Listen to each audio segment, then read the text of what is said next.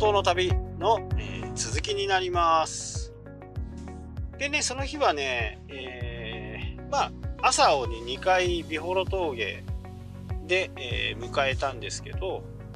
その屈斜路湖のところの下にですね川湯温泉っていうのがあって夜は昼間はね、えー、川湯温泉でお風呂に入ったりちょっとしたご飯を食べたりしてました。で夜がですねえー、とダイヤモンドダストをね人工的にこう見やすくするような施設がありましてそこでね、えー、ダイヤモンドダストをちょっと見ようかなと思って、まあ、撮影機材もね持って行ったんですけど結果的にはねまあお見せするほど綺麗なものも撮れなかったといった感じですかね。あとそのイルミネーションみたいなこうものはね、えー、何枚か撮影まあ見ていただけるぐらいのものはね、えー、撮れたと思うんでそれはまたねインスタグラムとかね YouTube でご覧いただけるようにねなると思いますインスタの方が早いですかね。YouTube はちょっと、えー、行ってる最中とかね。あとはあの星空のタイムラプスとかその辺もこう撮ったんですけどね。タイムラプスはダメかもね。ちょっと確認したんだけど。タイムラプスはま設定がうまいこと言ってない。シャッターの開放時間がちょっとダメだったかなっていう感じですかね。まあこれも経験。いろいろね、えー、やっていって設定をうまくねできるように早くなると簡単かなとは思うんですけど。一応メーカーカメラメーカー各種各社ですね。あのこうあまりにもね過酷な条件下では使わないでくださいっていうふうに、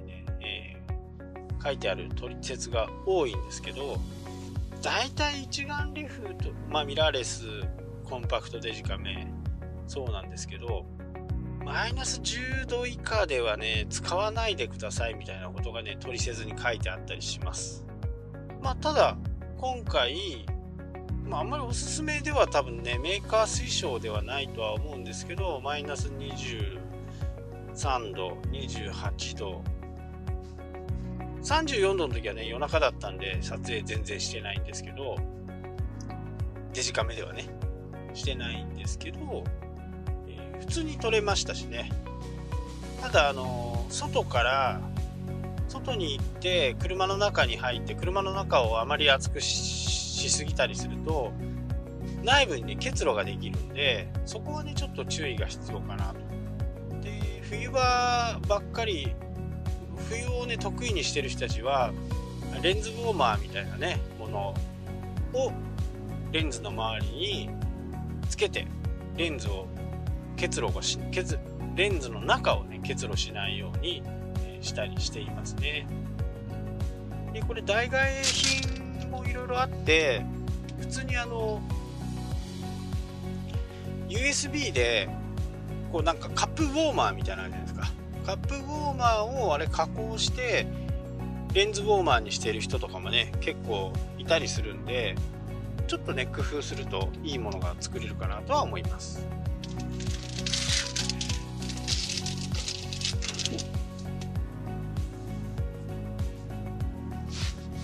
ただそこでね、威力を発揮したのが GoPro でしたね。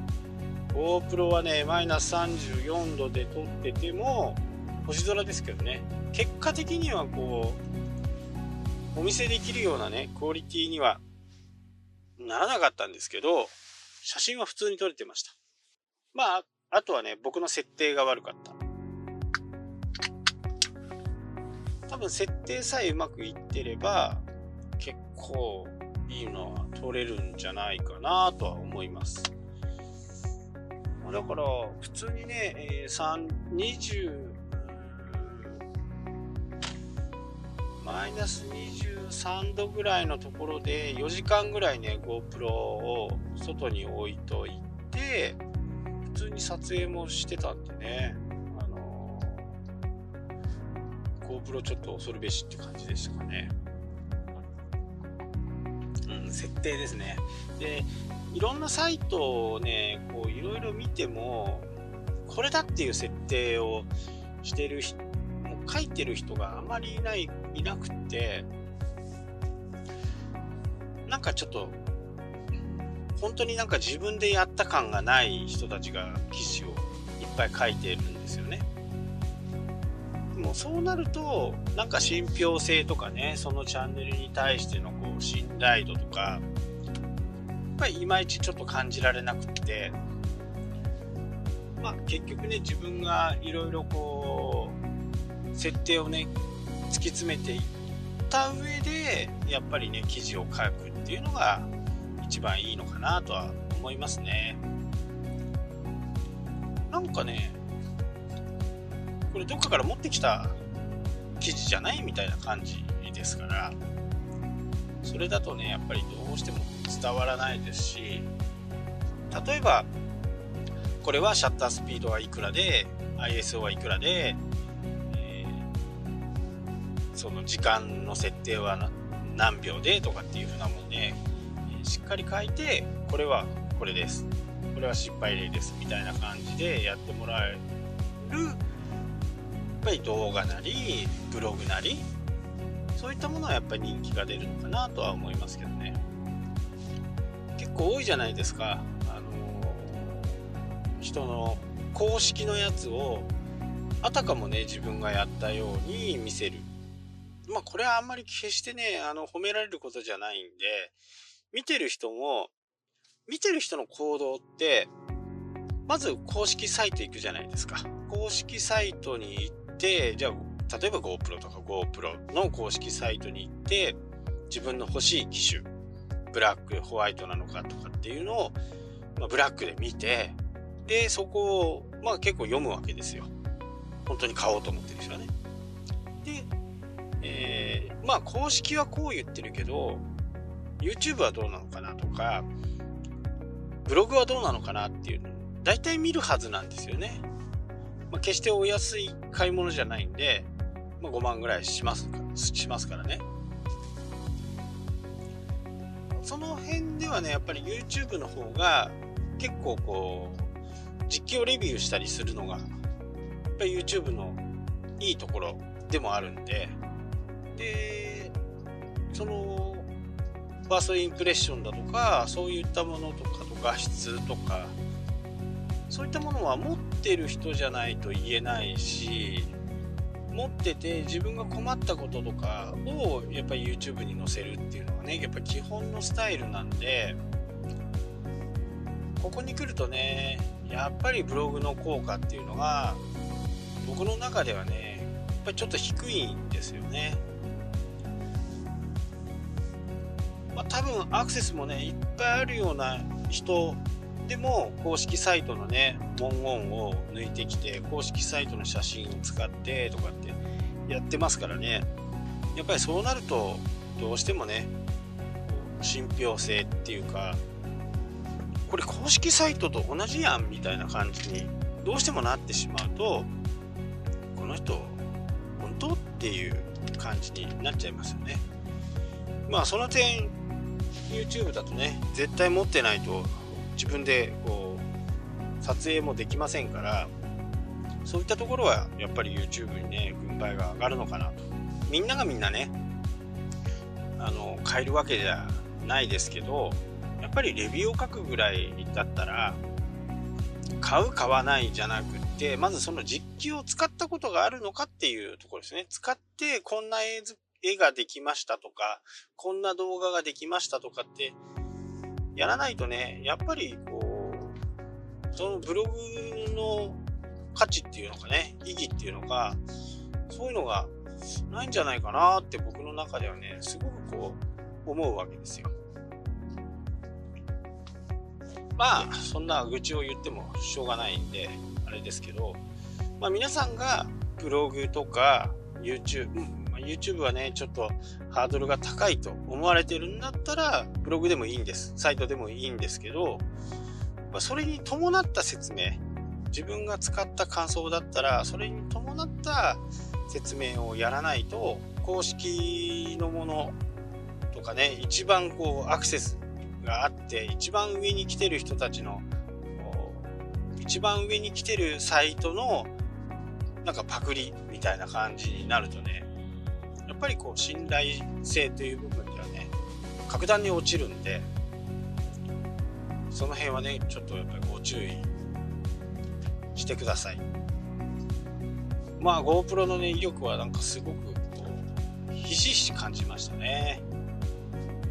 で、えー、その日、ビホロが結果2日、2日半ぐらいかな？た、いたという形に、2日半じゃなくてね、1日半ぐらいかな正確にはね。で、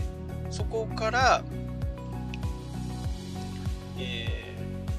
ー、9日の朝の日の出に間に合わなくて10日はもう美幌峠に泊まってたん美幌峠で寝てたんで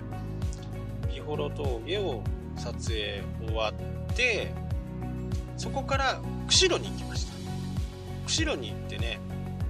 え、ー、と1月の末ぐらいから1月の中旬以降から2月いっぱいまで走っている SL が走ってるんですよね。まあ、この本当短期間しか走ってない SL を乗りにね、えー、行ったんですけど、まあ人が多くてね、なんか SL の写真はうまく撮れなくって、本当に SL を撮りたいんだったら、やっぱり乗らないで、えー、撮り鉄をやる方がいいかなと。でもね、すごい人が多かったです。こう、車窓からね、見てると、もうカメラマン、カメラマン、カメラマン、カメラマン、ずっと。で、カメラをね、映すポイントっていうのが、やっぱりこう、綺麗に映るポイントっていうのが、くつかあると思うんですね。どんなとこ、どんな飛行機でも、SL でも、電車でも、何でもあるとは思うんですけど、SL の醍醐味って、やっぱりあの、もくもく上がるね、煙、それと雪景色。っていう風なことを考えると、上り坂がいいんですよ。上りになると、SL は黒い煙をね、吐いて、登ってくるわけですよ。で、そこを写真に収めるっていうのがね、あの、SL を撮ってる人たちの基本なんですね。白い煙っていうのは、まあ見る人が見ると、なんか迫力に欠けるみたいな黒いねもくもく上がってる煙と SL が一生懸命ねこう駆け上がってくるところなんかを縦構図で撮るとね結構いい感じでもそういうところはね少ないんですよ。で SL に乗ってるとこう汽笛っていうかねあのー、なんか変なところで鳴ったりする時は大体ねカメラマンが線路の際にまで来てるとか撮り鉄をね悪くは全員がねそういう人たちばっかりじゃないんでしょうけどやっぱり一部のねマナーを守らない人たちがいると。どんどんね撮り鉄の人たちも自分で自分自分たちでね自分のこう首を絞めるような感じになるんでまあそこはねやっぱりこうルールを守ってみんなでね撮影できる工夫なんかをね、するといいのかなと思います。まあ、釣りもそうですよね。釣れる場所って大体決まってて、そこにやっぱり人が集中します。そうするとみんなそこに入りたいわけですよ。なので、そういう人がね、いれば、こう、少し上げてあげるとか、ここどうぞとかっていう風にね、えー、そんな風になるといいのかなと思います。はい。というわけで、今日はね、まずは、えー、後ろに行って SL に乗ったってところまでですね。はい。また明日もやりますんで、まあ明日で終わりかな。そんな感じです。それではまた明日。したっけ？